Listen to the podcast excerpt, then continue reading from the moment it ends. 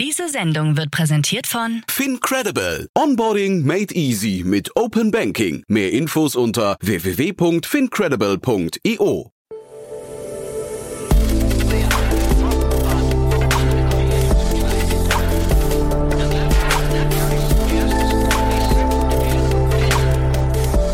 Startup Insider Daily. Interview. Herzlich willkommen zu Startup Insider Daily. Mein Name ist Jan Thomas und ihr wisst ja, es macht mir immer Spaß, über Unternehmen zu sprechen, über die ich vorher schon mal mit unseren Experten im Rahmen von Investments und Exits gesprochen habe. So auch dieses Mal. Ich habe nämlich neulich mit Niklas Raberg von Capnemic über Voltfang gesprochen. Und heute bei uns zu Gast ist David Osanji. Er und er ist CEO und Co-Gründer von Voltfang. Und wir haben sehr, sehr ausführlich über den Batteriemarkt gesprochen. Ist ein spannendes Thema, ein zeitgeistiges Thema natürlich hochrelevant, denn Voltfang konzentriert sich darauf, Batterien aus E-Autos zu requalifizieren, nennt sich das Ganze. Also gebrauchte Autobatterien in einen zweiten lebensverlängernden Zyklus zu übergeben.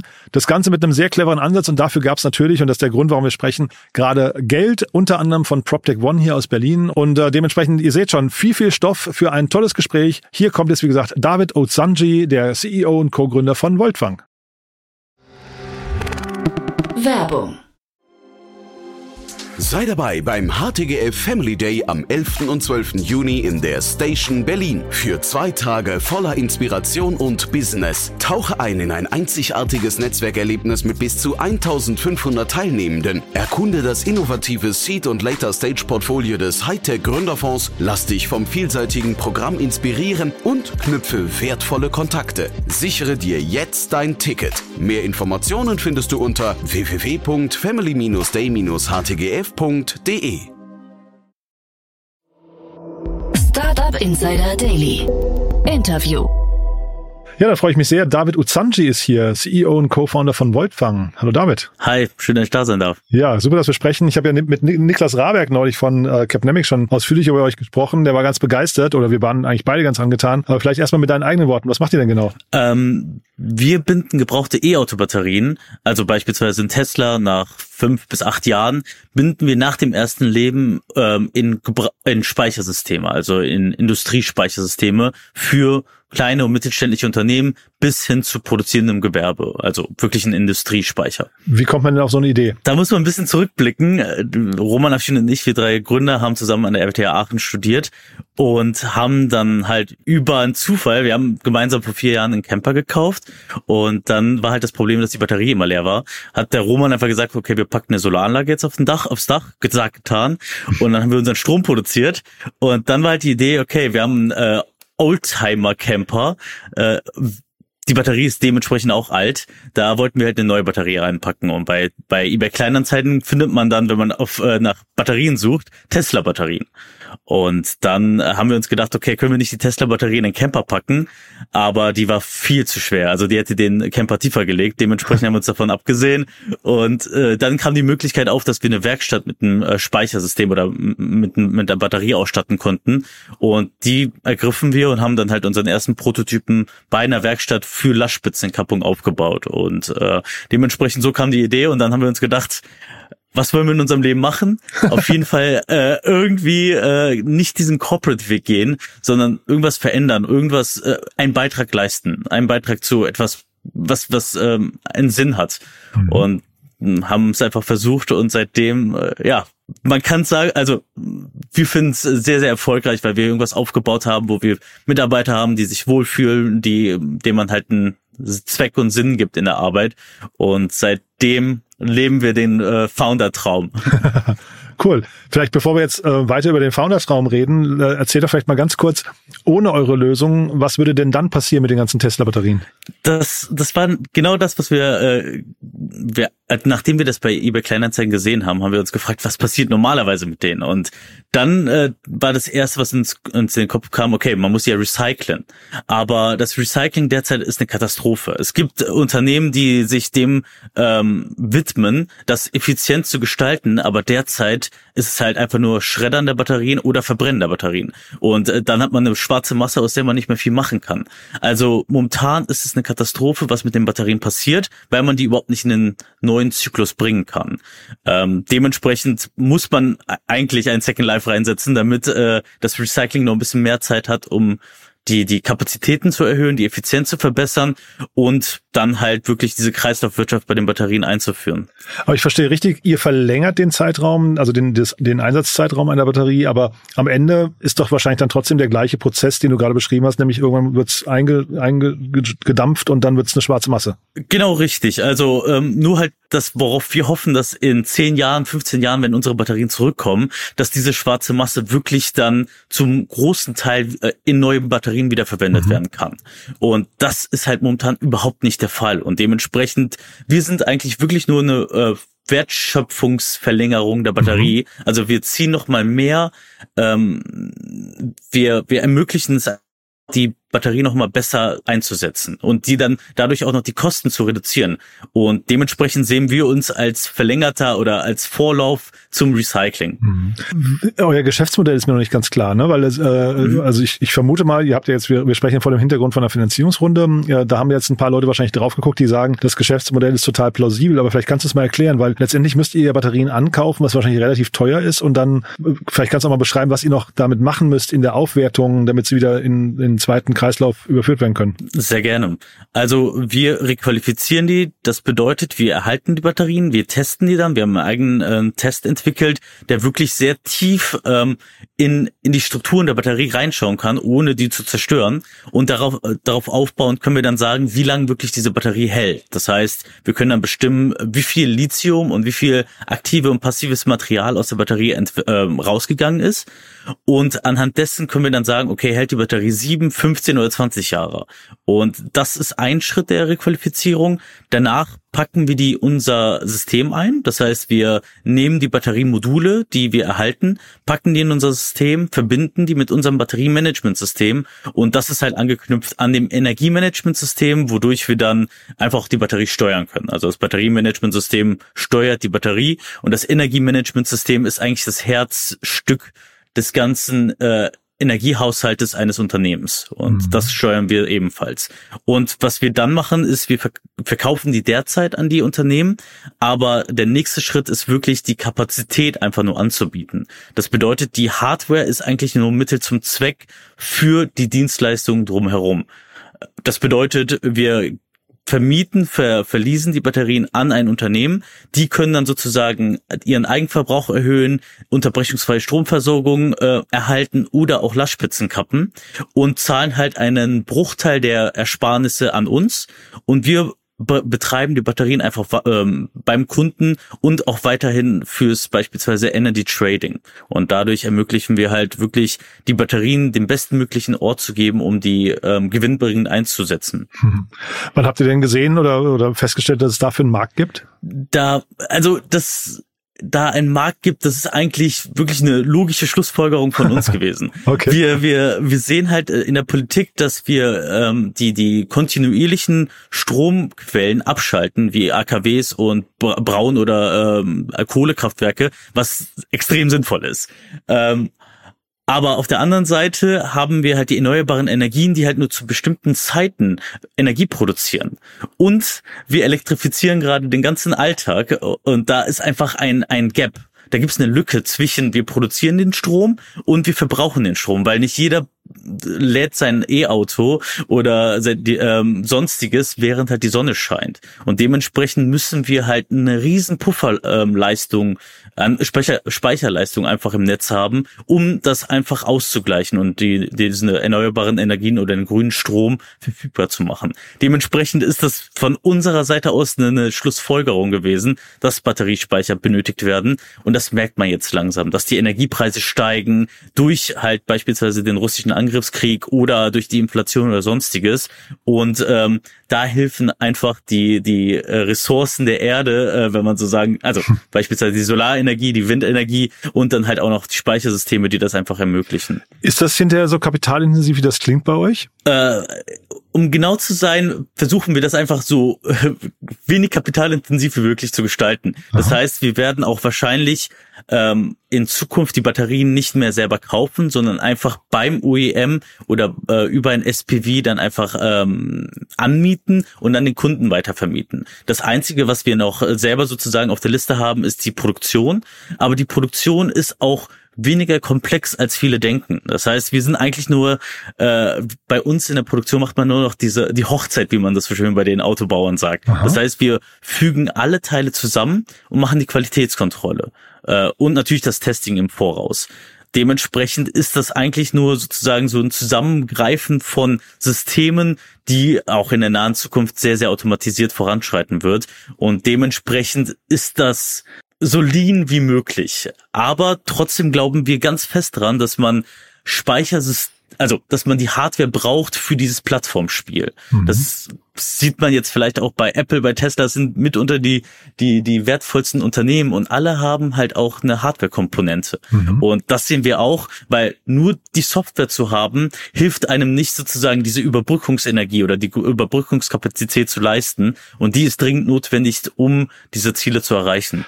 Wir sprechen vor dem Hintergrund einer Finanzierungsrunde, äh, angeführt von PropTech One. Und da habe ich mich mit Niklas so ein bisschen länger haben wir darüber äh, philosophiert. Ist das denn überhaupt ein PropTech-Thema? Da hat sich PropTech One auch schon äh, auf LinkedIn dazu gemeldet zu der, zu der Frage und haben gesagt, natürlich ist es das, aber vielleicht kannst du noch aus deiner Sicht äh, nochmal äh, umreißen, warum PropTech One und oder warum es überhaupt ein PropTech-Thema sein kann. Äh, sehr gerne. Also man muss sagen, wir hatten eine sehr, sehr gute Ausgangssituation, weil wir ähm, kurz, also wir hatten mehrere Termsheets auf dem Tisch und konnten dann wirklich selber entscheiden, okay, mit wem wollen wir gehen. Und dann war halt wirklich die strategische Überlegung, was machen wir. Und man muss sagen, dass bei PropTech One unser Ziel ist es ja, die Wirtschaft irgendwo zu verändern und ähm, man Eigenheime zu, so autark wie möglich zu gestalten, ist schön und gut. Aber man muss halt sagen, dass die Immobilienwirtschaft von an sich verändert werden muss.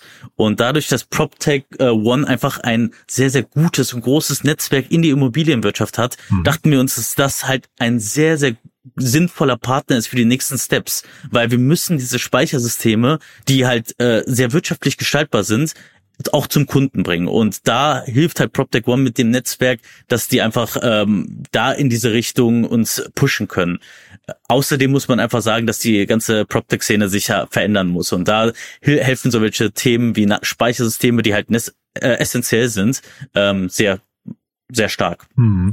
Wenn du sagst mehrere Termsheets, also erstmal Glückwunsch dafür, ne? da, da träumt ja jedes Startup davon. Äh, hat man sich das so, so, vorzustellen, dass so PropTech One und andere dann gepitcht haben bei euch und haben gesagt, äh, also haben versucht, ihre Mehrwerte dann nochmal, du hast ja gerade so ein paar davon aus, aufgezählt, die Mehrwerte nochmal zu kommunizieren, in den Mittelpunkt zu stellen?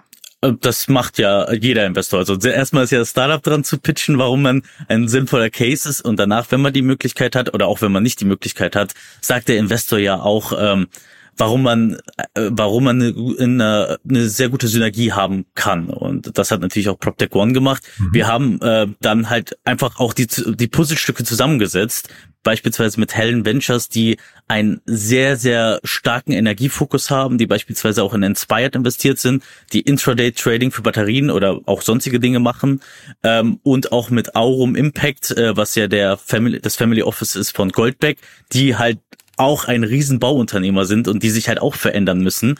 Ähm, dementsprechend konnten wir ein sehr, sehr gutes Konsortium zusammensetzen, mhm. anhand auch der sozusagen der Pitches von den Investoren, die halt gesagt haben, warum es sinnvoll ist, zusammenzuarbeiten. Natürlich muss man auch festhalten, dass äh, wir noch den Impact Investor ANU dabei haben, mhm. Die aber auch schon seit since day one dabei sind. Also mhm. die haben, das waren so erst die ersten wirklich institutionellen, die an uns geglaubt haben.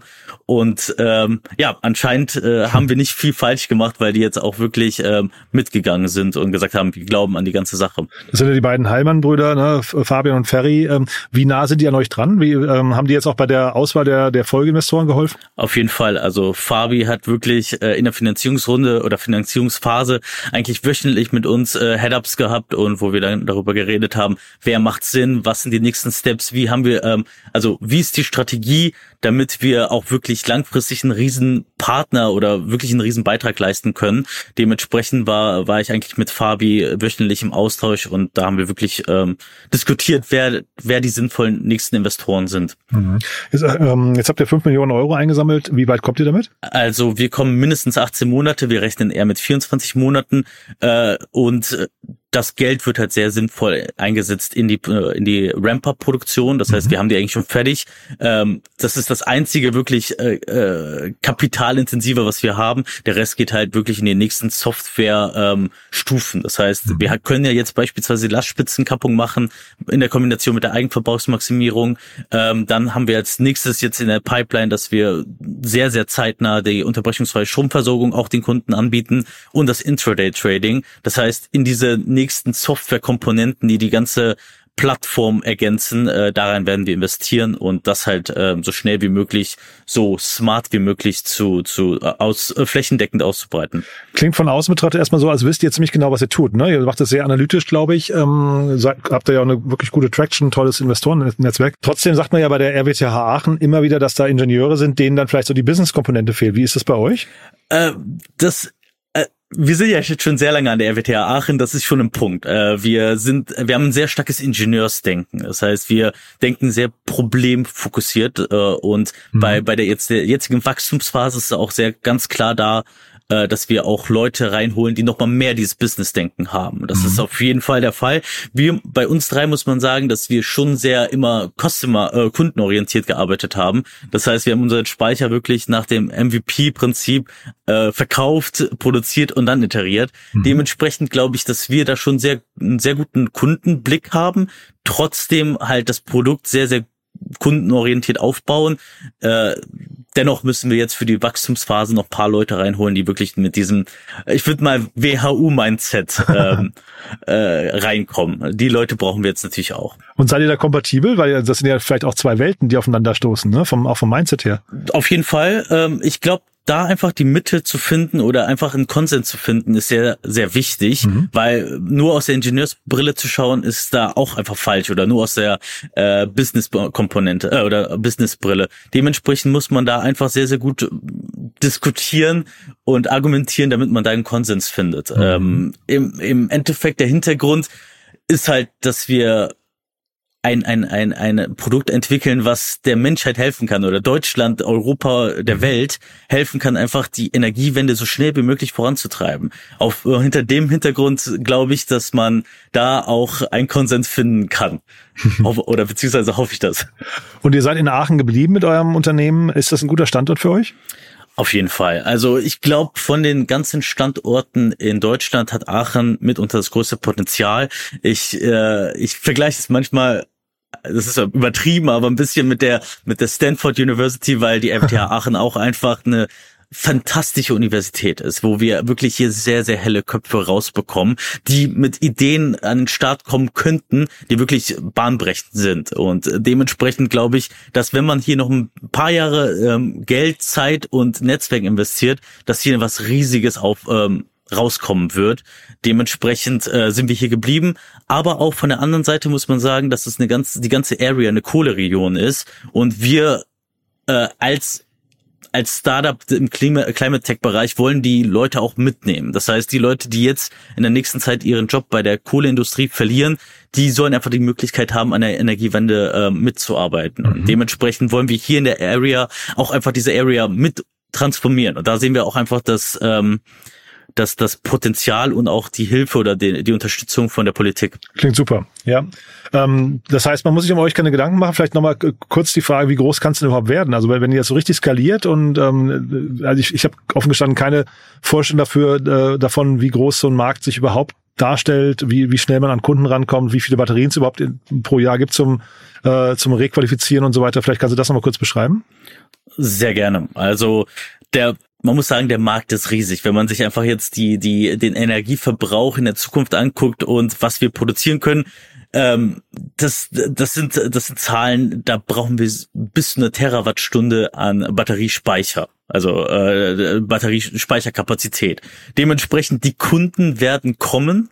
Ähm, momentan sehen wir halt sehr viele noch äh, noch Early Birds, die äh, oder Early Adapter, die halt ähm, ihr Unternehmen so nachhaltig und so energieautark wie möglich gestalten wollen. Aber durch äh, gewisse Gesetzgebungen wird es einfach dazu kommen, dass immer mehr Unternehmen Speichersysteme benötigen. Und äh, dementsprechend sehe ich da wirklich kein Problem, in der nächsten Zeit sehr, sehr exponentiell zu wachsen. Ähm, und von der anderen Seite aus, von den Batterien, muss man sagen, dass derzeit sind es größtenteils Flottenfahrzeuge, die schon, äh, also beispielsweise Busflotten, die jetzt schon mehrere Jahre im Betrieb sind, oder Entwicklungsfahrzeuge oder auch einfach äh, Second-Use-Batterien, die äh, nicht mehr im Fahrzeug verwendet werden können. Mhm. Und dementsprechend sind wir kurzfristig sehr gut mit Batterien versorgt und langfristig sieht man ja einfach die Zahlen an Batterie, also an Fahrzeugen, die äh, ins Feld kommen und die werden fünf bis maximal zehn Jahre halten. Dementsprechend werden wir äh, Millionen, also mehrere Millionen Fahrzeuge ab 2027 zurückkommen sehen. Mhm. Und dann wird das das große, äh, das große Verzweifeln der OEMs geben, weil die alle sich Second Life auf die Fahne schreiben, aber niemand wirklich eine Strategie hat. Und okay. äh, dann suchen die halt händeringend nach Partnern und der größte Partner werden wir sein. Und wenn man äh, vielleicht auch auf der Batterie, auf der äh, Use Case Seite schaut, man man sieht einfach jetzt schon, wie das Netz instabiler wird, dadurch, dass die kontinuierlichen Speicher, äh, die äh, Energieproduzenten einfach vom Netz genommen mhm. werden. Dementsprechend wird, je größer dieses dieser Gap sein wird, desto ähm, äh, wirtschaftlicher wird es sein, Speichersysteme da einzusetzen. Und ähm, wenn man von zwei Seiten sozusagen Umsatz generieren kann. Also einmal von der Seite des Kunden, der sozusagen die Lastspitzen äh, kappt oder den, äh, den Energiehaushalt effizienter gestaltet und von der anderen Seite kommt und dann beispielsweise die in der restlichen Zeit, wo der Kunde den Speicher nicht braucht, einfach am Markt agieren kann, dann amortisiert der Speicher sehr schnell und dann kann man mhm. den auch sehr günstig anbieten. Dementsprechend wird das für viele Kunden, die vorher, für die vorher ein Speicher nicht amortisierbar, also nicht wirtschaftlich war, immer wirtschaftlicher. Und ähm, dementsprechend äh, bin ich davon überzeugt, dass der Markt riesig sein, äh, riesig wird. Cool. Gibt's denn dann vielleicht als letzte Frage noch, gibt's denn Dinge, die euch vielleicht auch so Kopfschmerzen bereiten oder wo du sagst, ähm, wir wissen noch nicht ganz genau, wie wir es lösen? Was, was immer sein kann, ist natürlich die Politik, dass sie beispielsweise dann kommt und sagt, okay, wir setzen jetzt eine Obergrenze an Industriestrom, was sie jetzt gemacht haben, was meiner Meinung nach nicht nachhaltig ist, wenn man da mhm. einfach sagt, okay, wir halten es jetzt künstlich unten und mhm. fördern halt damit irgendwo nicht auf nachhaltige unter, also äh, lieber sollte man das, so, lieber sollte man erneuerbare Energien subventionieren oder Wege, wie man die erneuerbaren immer zugänglich macht, anstatt eine Oberpreisgrenze zu mhm. setzen. Mhm. Ähm, also von der politischen äh, Seite ist es natürlich äh, kann es zu Kopfschmerzen kommen, muss es mhm. aber nicht. Äh, man kann da natürlich auch äh, auf einmal äh, den Constant Turn in Richtung Speichersysteme sehen. Ähm, was uns gerade, äh, wo wir gerade sehr stark daran arbeiten, ist die Produktion, die einfach sehr stark und sehr schnell hoch zu rampen, ist eine Herausforderung, aber hat, haben schon andere Leute geschafft und dementsprechend eigentlich nur eine Herausforderung, die ein bisschen Zeit und ein paar äh, klüge Köpfe äh, braucht, die das dann lösen. Super. David, dann wünsche ich dafür viel Erfolg erstmal. Drück die Daumen. Haben wir was Wichtiges vergessen aus deiner Sicht? Ähm, vielleicht nur die eine Sache, dass wir äh, keine Heimspeicher mehr machen. Ah, okay. äh, das, das wollte ich nur noch, noch mal erwähnen. Wir sind zwar ganz am Anfang gestartet mit der Idee, wirklich jedem Einzelnen die Möglichkeit zu geben, ähm, sein Haus äh, energieautark zu gestalten, aber irgendwann haben wir den Pivot gemacht, weil wir gemerkt haben, es ist ein Märchen, dass ähm, die großen Unternehmen sagen, okay, jeder Einzelne muss sozusagen sich äh, klimafreundlicher oder ähm, umwelt äh, ja klimafreundlicher positionieren.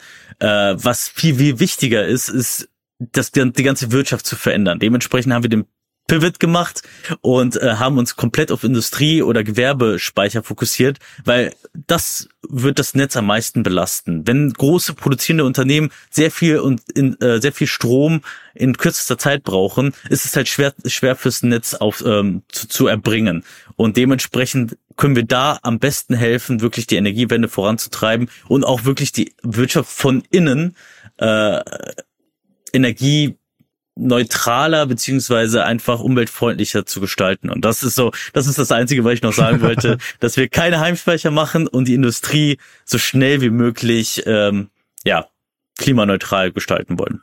Wer darf sich denn bei euch melden? Gibt's denn da so, so mal, ähm, also kundenseitig oder auch Mitarbeiter? Weiß nicht, sucht ihr vielleicht auch noch, ne?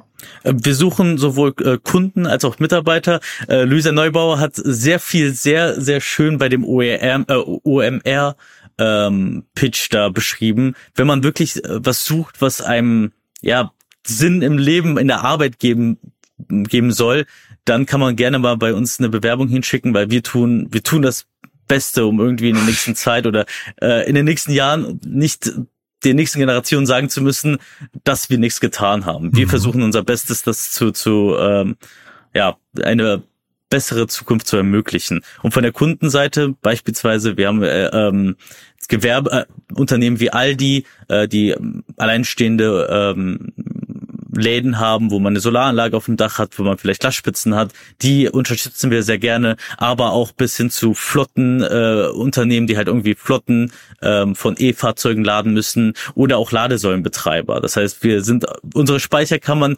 standardisiert an vielen ähm, Orten äh, einbringen. Mhm. Super. Du David, dann hat's großen Spaß gemacht. Ich drücke wirklich die Daumen und würde sagen, wir bleiben in Kontakt. Wenn es Neuigkeiten gibt bei euch, sag gerne Bescheid, ja? Sehr, sehr gerne. Cool. Vielen Dank für ja. deine Zeit. Bis ja, dann. Tito, ne? Bis dann. Ciao. Ciao. Startup Insider Daily. Der tägliche Nachrichtenpodcast der deutschen Startup-Szene. Ja, das war David Ozanji, der CEO und Co-Gründer von Voltfang. Und ich habe es ja gesagt, ein cooles Gespräch fand ich erfrischend anders, muss ich sagen. Äh, RWTH Aachen äh, fand ich super zu hören, was da, was da an Potenzial schlummert. Eigentlich nichts Neues, aber trotzdem das cool mal aus erster Hand zu hören. David hat, finde ich, tolle Antworten gegeben, tolle Missionen, die das Unternehmen verfolgt. Bin sehr gespannt, wie es da weitergeht. Wenn es euch gefallen hat, gerne weiterempfehlen. Ihr wisst ja, wir freuen uns immer über Hörerinnen und Hörer, die uns noch nicht kennen. Vielleicht kennt ihr jemanden. David hat ja gerade wunderbar erklärt, wer so die Zielgruppen sind, der zu dem Unternehmen passen könnte. Also ein Unternehmen, das vielleicht Kunde werden könnte oder eben Mitarbeiterinnen und Mitarbeiter, die Lust haben, gemeinsam mit Voltfang die Welt zu verbessern, dann, wie gesagt, gerne weiterempfehlen. Und wenn ihr mit uns die Welt verbessern oder verändern wollt, wir arbeiten gerade an einer großen Plattform und suchen dafür auch Mitarbeiterinnen und Mitarbeiter, die mit uns zusammen an dem Projekt arbeiten, entweder im Content-Bereich oder im Tech-Bereich, im Datenbereich, im Sales-Bereich oder als Werkstudenten, Praktikanten oder gerne auch als Initiativbewerbung. Wenn ihr zum Beispiel sagt, die Startup-Szene begeistert euch, aber ihr wisst noch nicht genau, wie ihr zu uns passt, dann gerne einfach mal Bescheid sagen. Vielleicht finden wir irgendeine gemeinsame Basis auf www.startupinsider.de auf unserer großen neuen Plattform, wo nach und nach alle Startups und Investoren der deutschen Startup-Szene vereint werden. Äh, findet ihr alle offenen Jobs von uns. Gerne vorbeischauen dort im Bereich Arbeite mit uns. Und damit bin ich durch für den Moment. Ich hoffe, es hat euch wieder Spaß gemacht. Danke fürs Zuhören. Euch noch einen wunderschönen Tag und hoffentlich bis nachher. Oder falls nicht bis nachher, dann hoffentlich spätestens bis morgen. Ciao, ciao.